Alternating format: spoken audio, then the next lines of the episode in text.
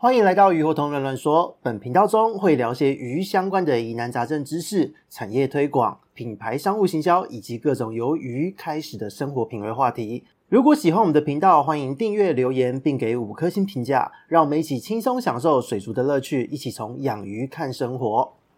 Hello，大家好，这里是鱼活通乱乱说的梧桐，我们又见面了。最近呢，天气真的是有够热的。那今年呢，就像之前提到过的，因为是圣婴年哦，三到五年会发生一次的这个圣婴现象。那圣婴年呢，光是像上个月我们在月底的鱼品注意报中所提到过的，光是月均温呢，六月份就已经比起去年同期哦，是高了两到三度的。所以今年真的是热到一个爆炸。那在现在这个时间点呢，因为我们七月份已经过了三周的时间哦，那很快的在这一个礼拜天就要来到七月二十三号这一天，也就是大暑的这个节气。那大暑这一天呢，其实又是一年年之中最热的一段时间，所以呢，大家加油哦，熬过这一段时间，事情会好很多。那这个事情当然指的是高温的一个状况。那高温呢，其实也是我们今天很重要的一个主题的延伸哦，因为在最近呢，从生活面来讲。呃，光是大家出门在外，应该都会觉得说，就是整个的气温非常的炎热之外，非常的闷也是一个重点。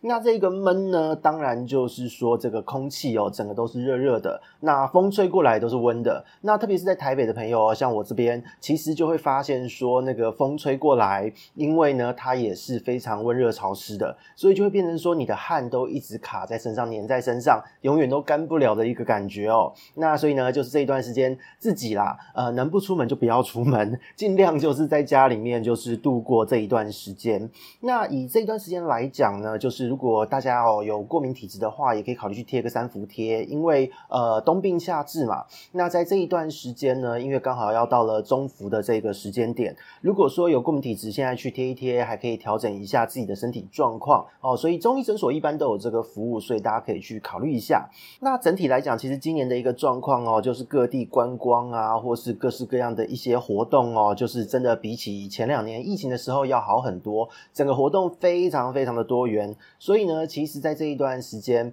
嗯，如果大家假日有出去走走，应该有非常多的公众活动可以去参与。但是呢，很不幸的就是在我这边，呃，因为有很多的客户也当然是要把握这段时间做一些专案。那这些专案呢，很多都是我这边在做一些策划还有构思，所以就会变成说最近的客户专案啊，非常的多，每天都在家里面就是。窝在冷气房里面，一直喂鱼，同时间一直发想，一直在写一些企划案，其实也就饱了。那除此之外呢，就是说好在八月中旬要跟各位做一个进阶课程哦，就是我们已经推出的这个水族世界入门通的一个进阶课哦，就是水族世界应用通这一堂课程。呃，目前正在备课中，然后进度有点落后，因为实在太忙了。会忙成这样，其实最主要也是因为在最近呢，除了工作量大之外。急件的咨询量也非常的多，那这些急件的案件呢，为什么这个月会接的特别多？其实真的也是不意外，因为呢，就是现在季节的关系。它的这个闷热炎热，我们之前多次提醒过，水中的菌虫会有一些变化，所以在很短的时间内，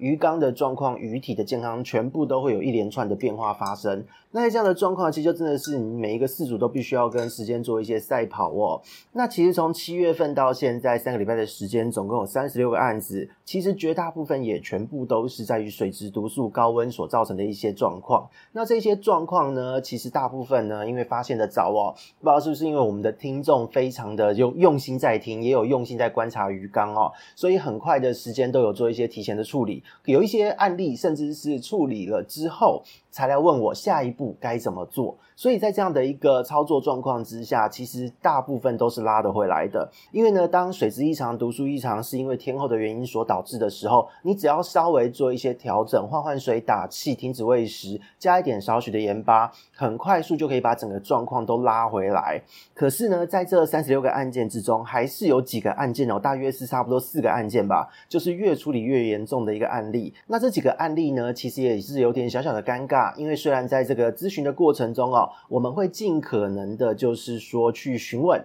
询问说四组的操作细节到底是什么样的一个状况。会尽可能的确认他每一个操作都是正确的，可是呢，有的时候因为大家的理解认知不同哦，沟通的基础点不同，难免还是会有一些憾事发生。特别是说有很多的事主他们不认为自己的一个操作有一些细节是没有注意到，他们不会有这样的一个认知，所以呢，在这一类的案件追踪的过程中，就会发现说，诶，同样是高温造成的水质异常、鱼只的异常状况，那大家的操作都对了，都没有问题，为什么这几例的事主呢，也用了同样的操作，却出现异常的状况，而且状况还变严重呢？那后来呢，再聊一聊追踪的过程中，发现这几个案例都是有一个共通点，就是所谓的一个通风，他没有注意到。那这几个案例呢，其中呢又有绝大部分是养在公司的鱼缸，那少部分是养在家里，结果他出门疏忽了，他以为开个窗户就好，然后门没有开，结果室内的空气没有流通。那他回到家进房间，下班的时候一开，哦，整个像是蒸汽室一样，非常的闷热。那这样的状况呢，都会导致说，就是很多的一个疾病或是水质的状况比原本更加的恶化。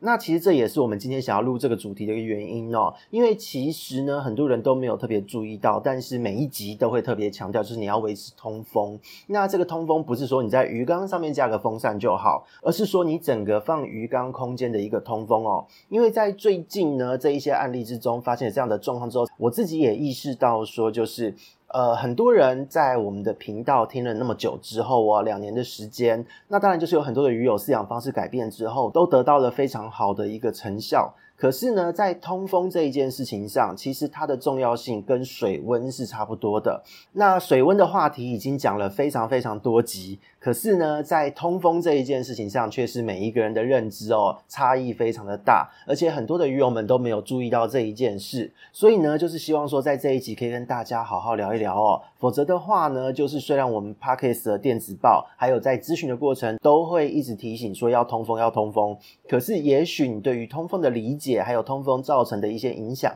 没有那么熟悉，所以就会造成说你可能轻忽了室内通风这件事情的重要性。因此呢，在今天好好的跟大家聊一聊，让大家了解到这一个细节呢，通风这件事情它的原理到底是什么，它是如何去维持、去影响到你鱼缸的一个水质的状况。所以呢，在接下来就是要跟大家好好的介绍一下通风这一件事情是怎么样的一回事哦。那讲到通风这一件事情，其实我们要从整个大环境来看哦。这边介绍原理，我们一定要从大讲到小。所以呢，空气这一件事情，我们讲到比较大一点的规模，其实就是所谓的气压哦。那在过去的一个节目的呈现中，都有跟大家讲到，就是在夏天热带性的低气压要特别注意到，还有一些雷雨包的状况。那气压的部分呢，其实到底是什么东西？今天跟大家讲一下它的基本的原理和逻辑哦。这个部分是在地球科学的一个范畴里面。可是我相信有很多人都忘记了哦，这个部分不是理组的，不是自然组的，应该是不太会注意到这一件事。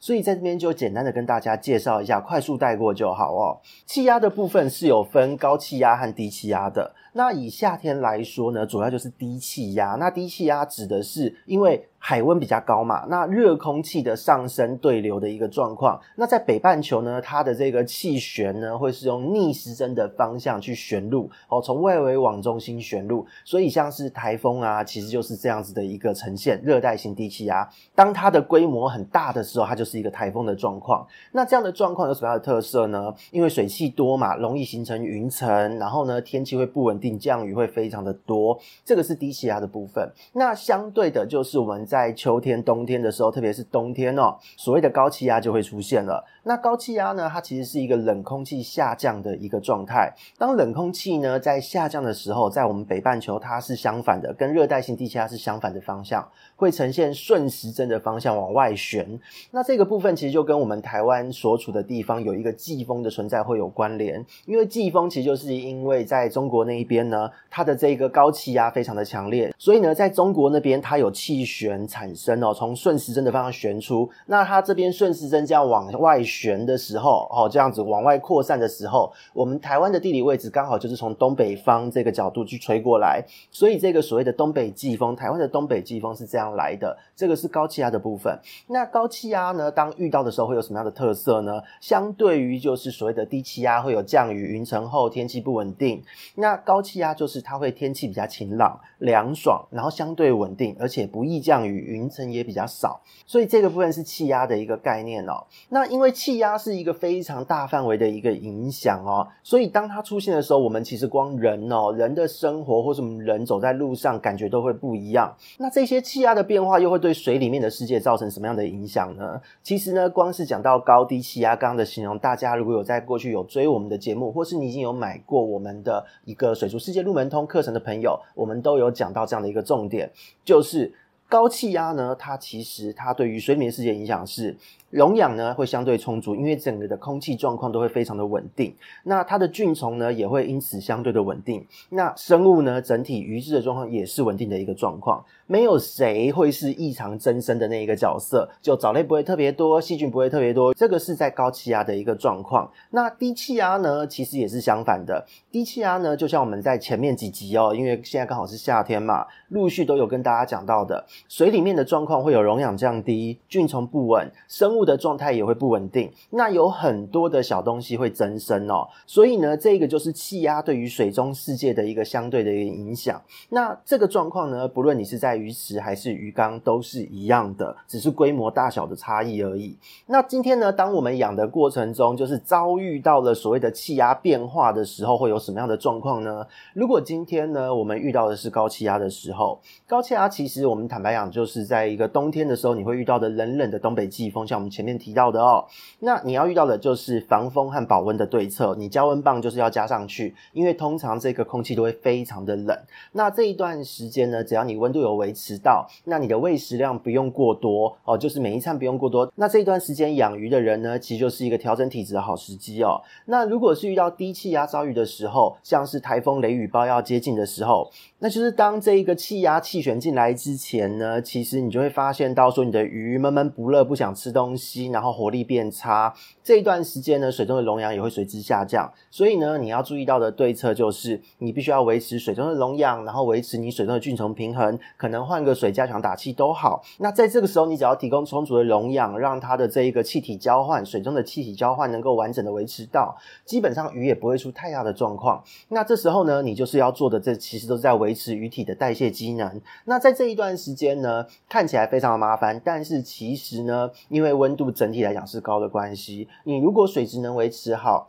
是鱼只就是育苗成长发育的一个很好的时机，所以有很多的鱼只呢都是在春天的时候做繁殖。繁殖了之后，小小的鱼苗经过一段时间的发育，在夏天的时候，就是所谓的降雨期非常大的时候，微生物特别多的时候，它会在这一段时间进入治愈的阶段，会开始快速的发育哦。所以这个是低气压、高气压的一个分别的状况和对策。那我们讲到这边，其实资讯量我知道会有一点大哦，不过没有关系，因为 Podcast 可以多听几次哦。那如果今天呢，你是就是休闲的养鱼玩家，你没有要了解那么多细节，没关系，我这边也帮你整理好懒人包，因为这个部分。呢，是我们一般在咨询的时候，就是在这一阵子哦，几乎我天天都在讲的话，所以可以直接跟大家聊。当我们在顾鱼的时候，一定要特别注意到。室内的整体空间，什么叫做一个通风的空间哦？一般呢，我们的室内空间哦，不论你是在客厅还是在房间养鱼，你一定会有门和窗。那今天就算你是在外面租房子住套房，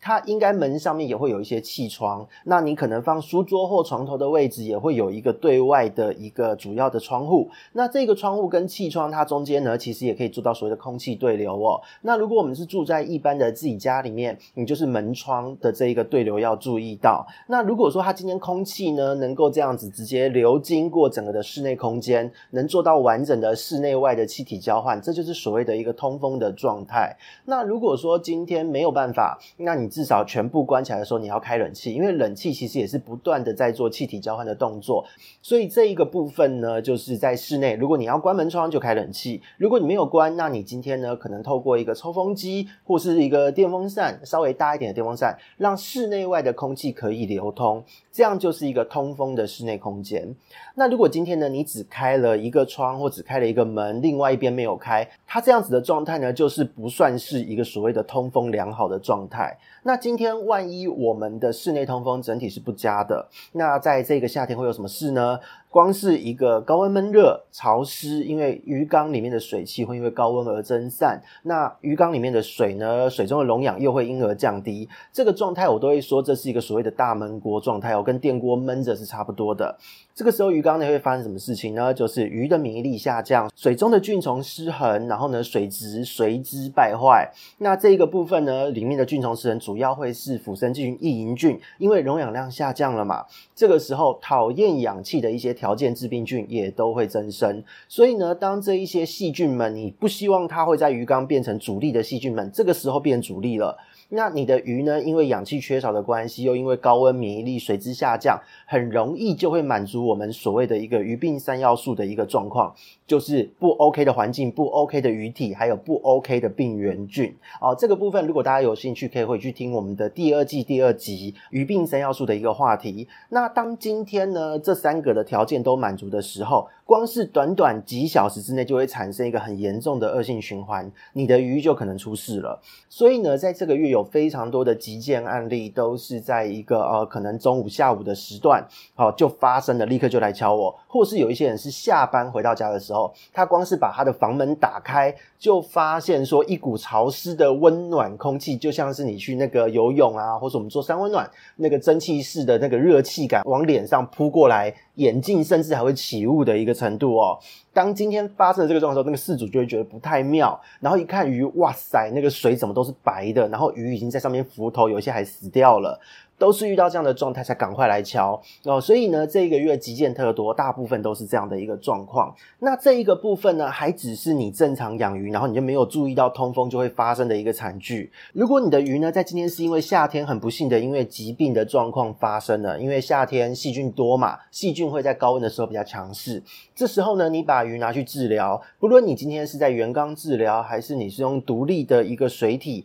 用一个隔离的鱼缸、水桶、整理箱去做治疗。都一样，就是当你在治疗的过程中呢，其实呢，因为我们要有一个概念哦，就是也是多次强调过的，我们今天添加的药物，它其实药物就是毒素嘛，是药三分毒嘛。那这一些药物等于毒素的状况之下，我们今天室内空间如果也闷热的话，你会发现说，你的水的环境会先炸掉，那这个部分呢，就会让水中的溶氧量随之下降之外，那药物的毒性也会随之增加哦。过去也跟大家提过，因为在高温的环境之下，药物的毒素药性也会非常的强，毒性、刺激性都会非常的高。那这一些药物的毒呢，它伤害鱼的同时，它虽然也可以伤害到细菌，可是这个就很尴尬了，因为细菌也非常的强势，高温嘛，又氧气比较少，所以呢，在很短的时间，药物就会很快速的毒性大上升，那这个时候呢，因为细菌这个时候它会继续的生长，因为你杀不完嘛，细菌长太快了。这个时候在这个过程中，鱼又被药物毒素给轰掉了，又会被细菌给追加伤害。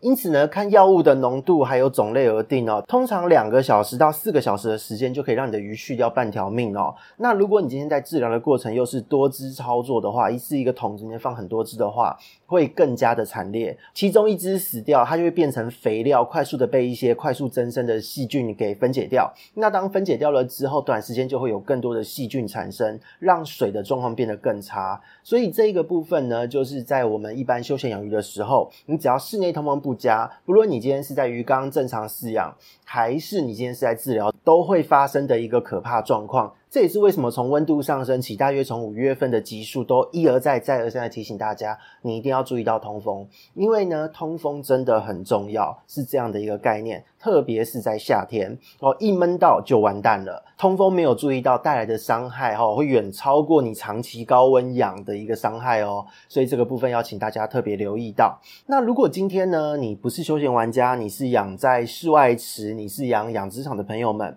你就要注意到，就是做一些遮阳啊，防止高温的一个处理之外，那最好是说你在你的水池里面。适度的做一些打气的动作。那如果是养殖场的朋友，底泥的清洁也要特别注意到。同时间，你还要注意到你藻类哦，就是整个鱼池的一个水色，水色一定要对。那如果表面出现了很多泡沫异常不散的话，你一定要赶快做换水的动作，否则的话，鱼虾是很有可能会接连暴毙的。那这个部分呢，在前面几集有跟大家提过。如果是养殖场的朋友们，请你可以自己回去重听一下哦。那这个部分呢，是我们讲完它可能会发生的一个状态和。原理。那共同的对策是什么呢？就是鱼有点异常的时候哦，当你今天在发现鱼异常的时候，你先不要觉得它是不是怪怪的，或是生了什么病。那这个部分你只要了解到天后真的会影响到水中的微生物水质变化，还有鱼的活力，这样子就好。那这边呢，也提供大家就是几个评估的一个重点哦，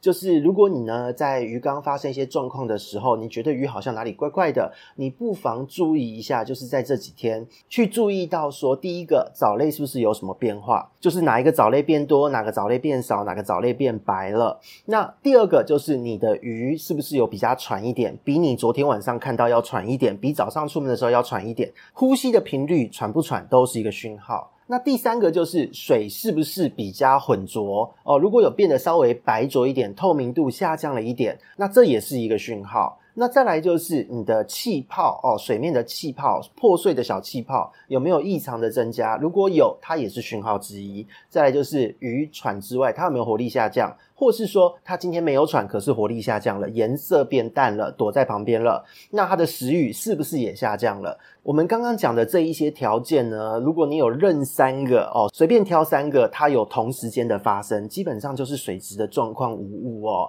那这个部分就是你要归咎到老天爷了。那这时候呢，其实操作就真的很简单哦，停止喂食换水，然后呢加强打气，加一点盐巴，接着就是注意室内通风。那有一些人就会问说，诶，我的鱼没有这一些状况，可是我担心这样的状况会发生。那关于在这个低气压的时间点，什么时候适合操作呢？这个问题也回答给大家哦。就是今天呢，如果是由夏季的热带性低气压或是雷雨包这一些造成的问题哦。大部分的时间点都会在早上、中午，一直到差不多两三点的时候，都会发现说，就是鱼和水的状况异常的现象。那这一段时间就是所谓的午后雷阵雨的一个由来嘛。那当随着时间过去哦，降雨最强烈，就是天非常黑的时候，在打雷啊、干嘛的时候，这个状况呢，就是所谓鱼异常的状况，菌虫不稳的状况会开始缓解。那一直到就是雨势渐渐放缓，天空慢慢恢复白色的时候，基本上就是解除警戒状态，你就可以很好的进行操作了。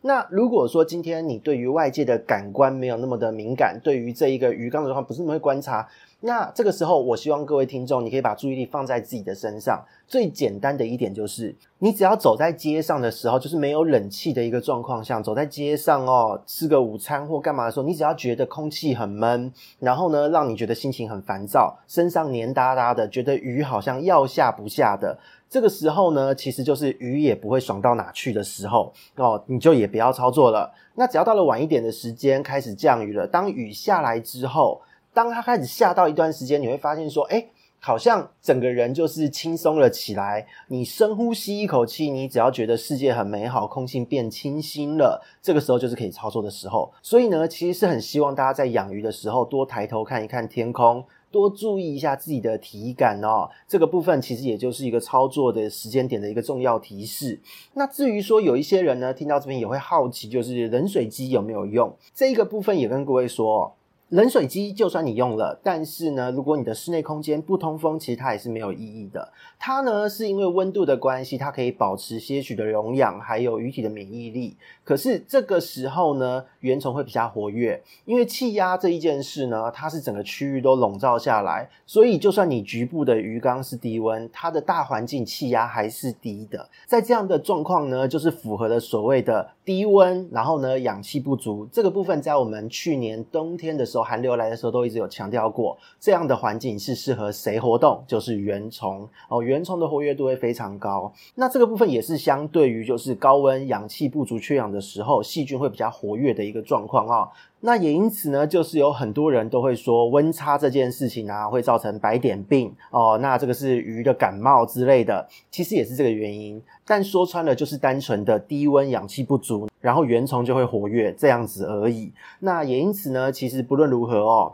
温度虽然很重要，我们在饲养的时候虽然过去都强调温度。但是维持室内的通风是度过夏天最重要的一件事。那当然，如果你可以二十四小时冷气整个室内状态都给它吹下去，那是最好的一个状况，可以很大一个程度的减少这一类的意外风险。那如果不行的话呢，你今天在外出工作的时候，你可能你没有办法二十四小时开冷气，那至少呢，你要在窗户就是加装一个抽风机，把房间内的空气往外抽，达成一个所谓室内外的气体交换这样子的一个动作。这个时候呢，也是可以相对的减少风险。可是因为鱼缸的水温还是相对高一点的，所以换水还是该换。所以呢，这个是我们一般在饲养的一个状况下。那今天呢，如果你是养在办公室的朋友哦，那这部分只能跟你说祝你好运哦。这个很尴尬，因为你总不能就是门户大开，让公司就是呃漏个窗这样子，这是不太 OK 的。那如果说你的这个办公大楼所在的地方呢，它是有一个换气管的，那问题还不会太大。可是如果今天就是呃它完全没有对外，只要没有开冷气就完全封闭的，